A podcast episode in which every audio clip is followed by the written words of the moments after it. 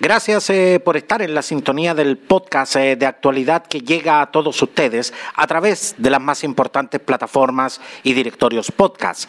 Evox, Apple Podcasts, Google Podcasts, Anchor y Spotify. Suscríbete y no te pierdas en ninguno de los episodios. Soy Roberto del Campo Valdés y esto es Preciso y Conciso. El 29 de noviembre pasado, un incendio consumió las casas de 69 familias de la toma Violeta Parra en la comuna de Cerro Navia, en Santiago.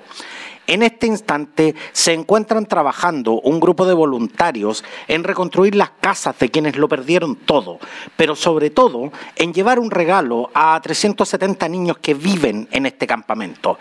Para conversar sobre esta hermosa campaña tenemos al teléfono a la gerente general de Comaco, quien tuvo un destacado rol durante el estallido social, liderando diversas campañas sociales. Al teléfono, eh, Soledad Lama. Muchas gracias, Soledad, por, por estar con nosotros. Hola Roberto, ¿cómo están todos? Muchas gracias por la invitación y muchos cariños para todas las personas de tu programa, preciso y conciso. Muchas gracias, Soledad, por hacerte el tiempo eh, eh, en, una, en una apretada agenda que sé que tienes en el día de hoy para poder eh, conversar con nosotros sobre, sobre esta, esta hermosa campaña y sobre también la realidad de lo que es la gente que, que, vive en esta situación, porque en Chile unas 100.000 personas viven en, en campamentos improvisados, como la toma Violeta Parra de Barrancas en la comuna de Cerro Navia bajo condiciones que eh, para mi gusto infrahumanas. ¿Quiénes son las personas que viven en la toma Violeta Parra? Mira, eh, a propósito de, lo que pasó en el estallido social, en la crisis social que vivimos como país, la posterior pandemia, la verdad es que yo creo que la, cifra que tú eh, propones de, de 100.000 personas, yo creo que lamentablemente ha aumentado bastante. La verdad es que la cantidad de campamentos que se encuentran en la región metropolitana y a lo largo de todo el país ha crecido de manera rapidísima y dramática, la verdad. Eh, y, las condiciones en las que viven, eh, bueno, claramente no cumplen con las necesidades básicas, vamos a decir, no tienen agua potable, eh, no tienen pavimento, son viviendas ligeras, están construidas sin servicio de alcantarillado, no tienen áreas verdes ni entornos seguros para los niños, hay bastante hacinamiento, construyen sobre la tierra, por lo tanto en el invierno llueve y se inundan. Eh, en esta época hace muchísimo calor porque no hay ni un solo árbol para generar sombra y por supuesto que cualquier descuido del hogar que a todos nos puede pasar se transforma inmediatamente en un incendio por ser el material ligero, no tener ningún tipo de aislación. Por lo tanto, efectivamente tenemos mucho más de 100.000 personas en Chile viviendo en, esta, en estas condiciones, sobre todo con los grandes mm, índices de inmigración que hemos tenido, eh, con empleos de baja calificación que ante las crisis económicas inmediatamente sufren eh, el desempleo. Me gustaría también precisar sobre, sobre lo que nos acabas de contar, Soledad. En un, en un lugar donde ni siquiera hay agua potable, Obviamente ni siquiera estas personas tienen acceso a un grifo, por lo tanto, frente a una emergencia como esta, un incendio que en cualquier eh, barrio de Santiago podría tal vez ser controlado por bomberos en, en, unos pocos minutos, eh, acá, acá tiene consecuencias catastróficas. Exacto, eh, por eso es que fue del tamaño que ocurrió, digamos, ahí tuvieron que recurrir a la solidaridad, a conseguirse agua entre los mismos vecinos, si tú ves los videos te fijas en los recipientes que están tratando de hacer llegar agua mientras eh, llegaba bomberos, pero mira, eh, para quedarnos con algo bonito, que no, no, haya tanta desesperanza, ya en las casas que se están reconstruyendo, eh, la municipalidad habilitó albergues momentáneamente y fíjate que la sociedad civil, entre ellos la agrupación de nosotros, que es la rama de acción social del G100, Eh, mm, bueno, rápidamente nos hemos movilizado para llegar con ayuda y más otras, hay, hay, un montón de otras organizaciones, por supuesto como Techo y varias más que vi recién este sábado. En el fondo yo creo que la sociedad está preocupada, hay más conciencia y hay más interés por hacer trabajo voluntario que los ha ayudado a volver a pararse, digamos, y a que esto no sea tan o sea, no estamos eh, reconstruyendo un año después, digamos. Ya hay varias viviendas eh, parándose en este momento, eh, con los mismos vecinos trabajando y, de la mano de, varias otras organizaciones, así que hay esperanza. Soledad, y tú que has podido constatar esta, esta realidad en terreno, ¿hay algún, eh, ¿hay algún eh, departamento, alguna ayuda de parte de la municipalidad de Cerro Navia para, para estas familias que, lo perdieron todo también? Lo que pasa es que en el, en el terreno donde están estas familias, que son 600, es un terreno donde se quieren construir, hay un proyecto ya para construir viviendas sociales, así que la constructora ya se había puesto en contacto con los diferentes dirigentes de los diferentes comités que componen esta toma, son varios. Entonces llegaron a un acuerdo de que todas las familias juntar, abrieran su libreta de ahorro y pusieran un millón de pesos para poder acceder, a postular a estas viviendas. Así que, bueno, la mayoría eh, ha abierto su, su, libreta y ha podido juntar esta plata a pesar de todos los, problemas. Y, y, ya llegaron a un acuerdo, o sea que efectivamente se van a poder seguir avanzando en la construcción de estas viviendas sociales, aun cuando eh, tengo entendido que hay, un, hay una crisis igual de, construcción de viviendas sociales también a nivel país, también hay un otra de las cosas que está con quiebre de stock, no sé si tú... Eh, te has percatado que estamos a nivel nacional viviendo en este diciembre un quiebre de stock en muchos rubros. Quebraron los autos, quebraron stock todos los materiales de construcción, eh, quebraron stock las grúas horquillas, eh, miles de otros rubros, digamos, dieron quiebre de stock entre, por muchas razones. Una, por los horrores del pronóstico, porque nadie consideró esta reactivación. El otro que hay una crisis importante con la importación de los containers desde China. Hay escasez de containers, entonces estamos con problemas de stock ahí, pero bueno, a pesar de este, de este problema de stock, eh, este campamento en particular tiene una, una solución. Cuéntanos, eh, Soledad, ¿en qué consiste esta campaña y cómo eh, quienes nos están escuchando en este instante pueden cooperar con, con, esta campaña? Gracias. Bueno, mira, el llamado un poquito más global, en general el llamado a nosotros es, es a que todo el mundo... Mira, la crisis social del año pasado responde en gran parte a una crisis de desconexión ¿no? de un sector de la sociedad con otro. Entonces, la invitación primero primaria y global es que la gente conecte y haga trabajo voluntario en cualquier causa, o sea, donar tiempo para conocer la realidad de otros, en cualquier fundación, en cualquier movimiento. En el caso de nosotros, nosotros somos una corporación, yo pertenezco al G100, que es una corporación que le gusta apoyar el emprendimiento en Chile como principal motor de movilidad social. Sin embargo, dentro de la pandemia dijimos, oye, hay que abrir una línea de ayuda social, porque nosotros que nos encanta fomentar el emprendimiento y todo, no podemos estar ciegos a que llevar comida es urgente. O sea, las municipalidades y el gobierno no van a llegar, no de mala voluntad, no por problemas de gestión, es que el problema es gigante problema logístico, abastecer a todo el país que está en pandemia era terrible, entonces había que estar al servicio. Entonces nosotros hicimos una rama dentro de nuestra organización, una rama de acción social que la abrimos justamente para convocar voluntariado, tenemos 230 voluntarios, se pueden seguir sumando, tenemos una, una cuenta en Instagram que es arroba G100 Acción Social esto es libre, puede venir cualquier persona, estuvimos haciendo actividad todo el año, justo ya terminamos la última campaña, pero igual se pueden meter porque siempre están saliendo necesidades de ayuda. Obviamente en marzo nos vamos a volver a reactivar heavy porque sabemos que nos va a tocar vivir un año pandémico, digamos, y va a volver que levantar ayuda para gente. Nosotros somos los voluntarios, nos inscribimos y fuimos todos los fines de semana 14 fines de semana seguidos durante la pandemia eh, a llevar ayuda de emergencia a diferentes comunidades en la región metropolitana. Nos juntábamos en un colegio y partíamos todos en caravana a llevar ayuda lleno de camionetas, lleno de autos. La verdad es que visitar este esta cuenta de Instagram es súper motivante para ver la cantidad de gente que realmente quería ayudar, porque cree que nadie quiere ayudar, que nadie hace nada. Como que las noticias nos, nos nos inundan muchas veces de pesimismo, de que no hay esperanza, de que no hay gente buena. Y esto es un mensaje de esperanza, de que hay mucha gente cariñosa que quiere hacer algo por otro, gente súper movida, hay unos liderazgos preciosos en esta rama de acción social que no nos conocíamos antes. Así es que súper bonito y todos invitados a participar. Eh, nosotros juntamos fondos ahora para 10 casas. Los que quieran seguir ayudando y abonando, bueno, felices. Con esa plata podemos llevar comida, regalos. Juntamos también ya los regalos para 380 niños. Ahora, la gente que quiera llevar comida para la Navidad, regalos de Navidad, ropa no, porque llegó demasiada ropa y ahora hay un problema en la ropa. Así que felices también si tú tienes auditores quizás universitarios o padres que tengan hijos universitarios, invitarlos a que sin ninguna coordinación vayan directo al campamento con su auto, su camioneta, con bolsas vacías y retiren simplemente ropa que quedó ahí apilada en el suelo, porque ellos no fueron capaces de administrarla, porque en realidad no era lo más necesario, lo más necesario era material de construcción, muebles, colchones, no ropa comida, desde luego agua.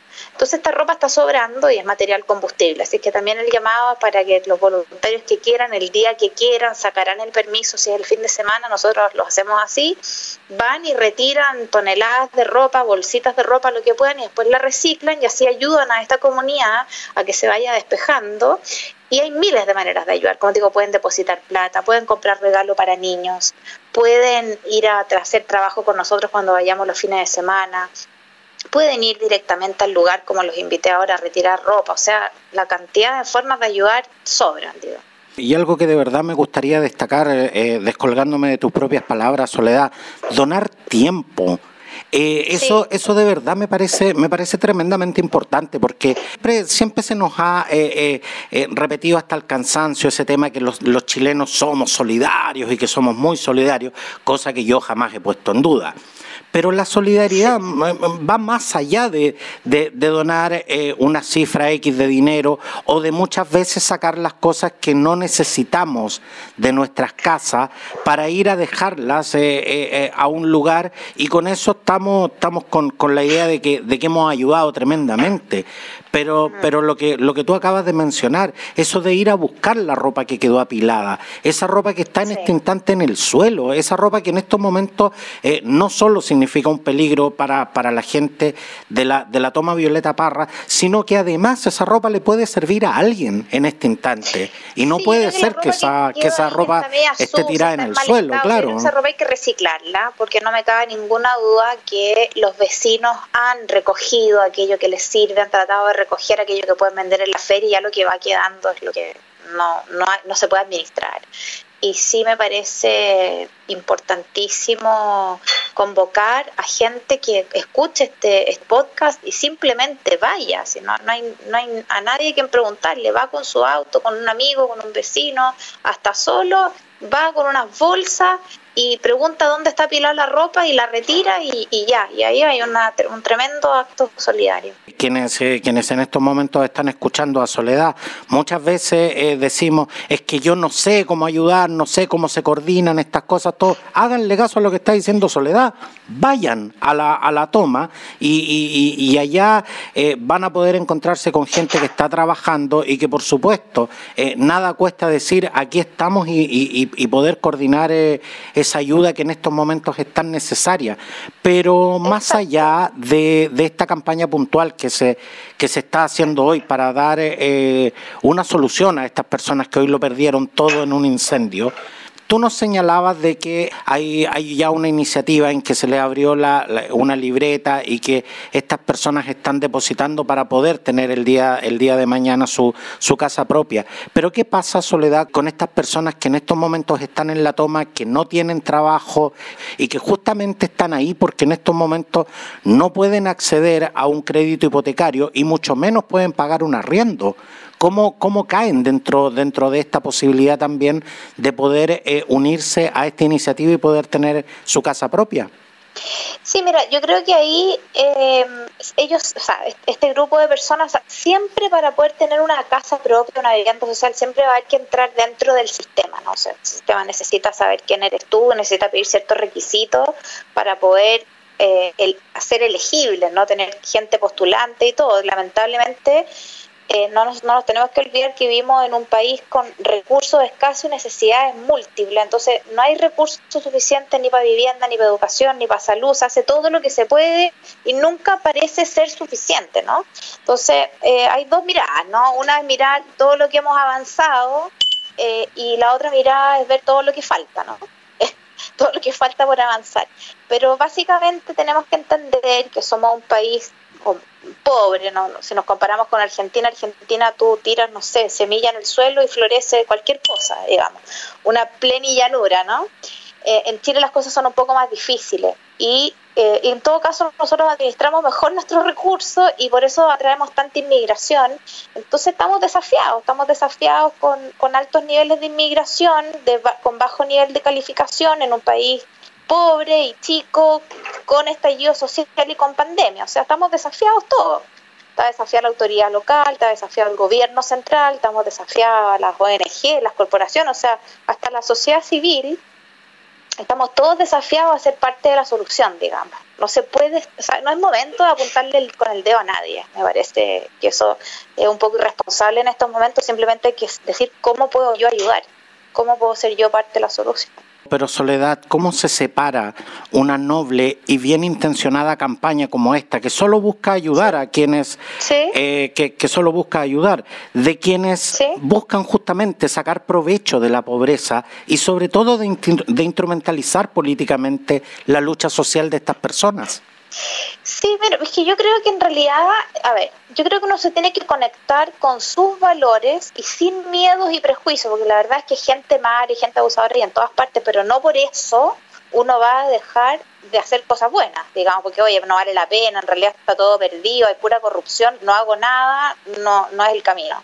Yo creo que hay que hacer, hay que hacer lo que uno cree que es correcto, hay que convocar a líderes, hay que convocar a los amigos, hay que tomar acción en la onda que a uno le guste, de la manera que uno quiera, pero hay que conectar y, es momento de la solidaridad, porque además hacer todas estas cosas nos da esperanza, nos da fe, nos cambia el ánimo para enfrentar momentos difíciles. O sea, si uno va a eh, sintonizar el canal de la crítica y del pesimismo, en un año de pandemia, o sea, depresión garantizada, o sea, depresión, rabia, ira, ¿me entendió? No, o sea, no, es el camino. Yo creo que uno tiene que conectar con lo que tiene, por ejemplo, todas las personas que, yo digo esto, todas las personas que tienen casa, agua potable, trabajo, los hijos sanos, oye, agradecer y hacer algo por el otro. Es mejor eh, encender una vela que sentarse a maldecir la oscuridad. Exacto, exactamente, tú lo has dicho, exactamente, no es el momento, no es el momento para nada, o sea, este es el momento de solidaridad, trabajo en equipo, diálogo, acuerdos, o sea, de este momento no nos sirve para nada criticar al alcalde, criticar al Ministerio de Vivienda, criticar al gobierno de turno, no nos sirve. Lo que nos sirve es decir qué es lo que falta, cómo podemos, cómo podemos hacerlo juntos, cómo puedo yo ayudar, lo, los mismos ejemplos que vimos acá recién. ¿Cachai? Y, y, cada uno con su rol, pues los políticos tendrán que hacer su rol de política lo mejor que ellos puedan, los políticos lo hemos elegido para que lleguen a acuerdos entre ellos y no para que se anden peleando entre ellos.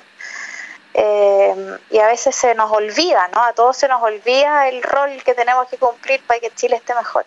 Soledad, cuando estamos eh, a las puertas eh, de un proceso constituyente que nos va a llevar a la, a la redacción de una nueva Carta Magna, ¿debe estar consagrado en la nueva Constitución el derecho a la vivienda?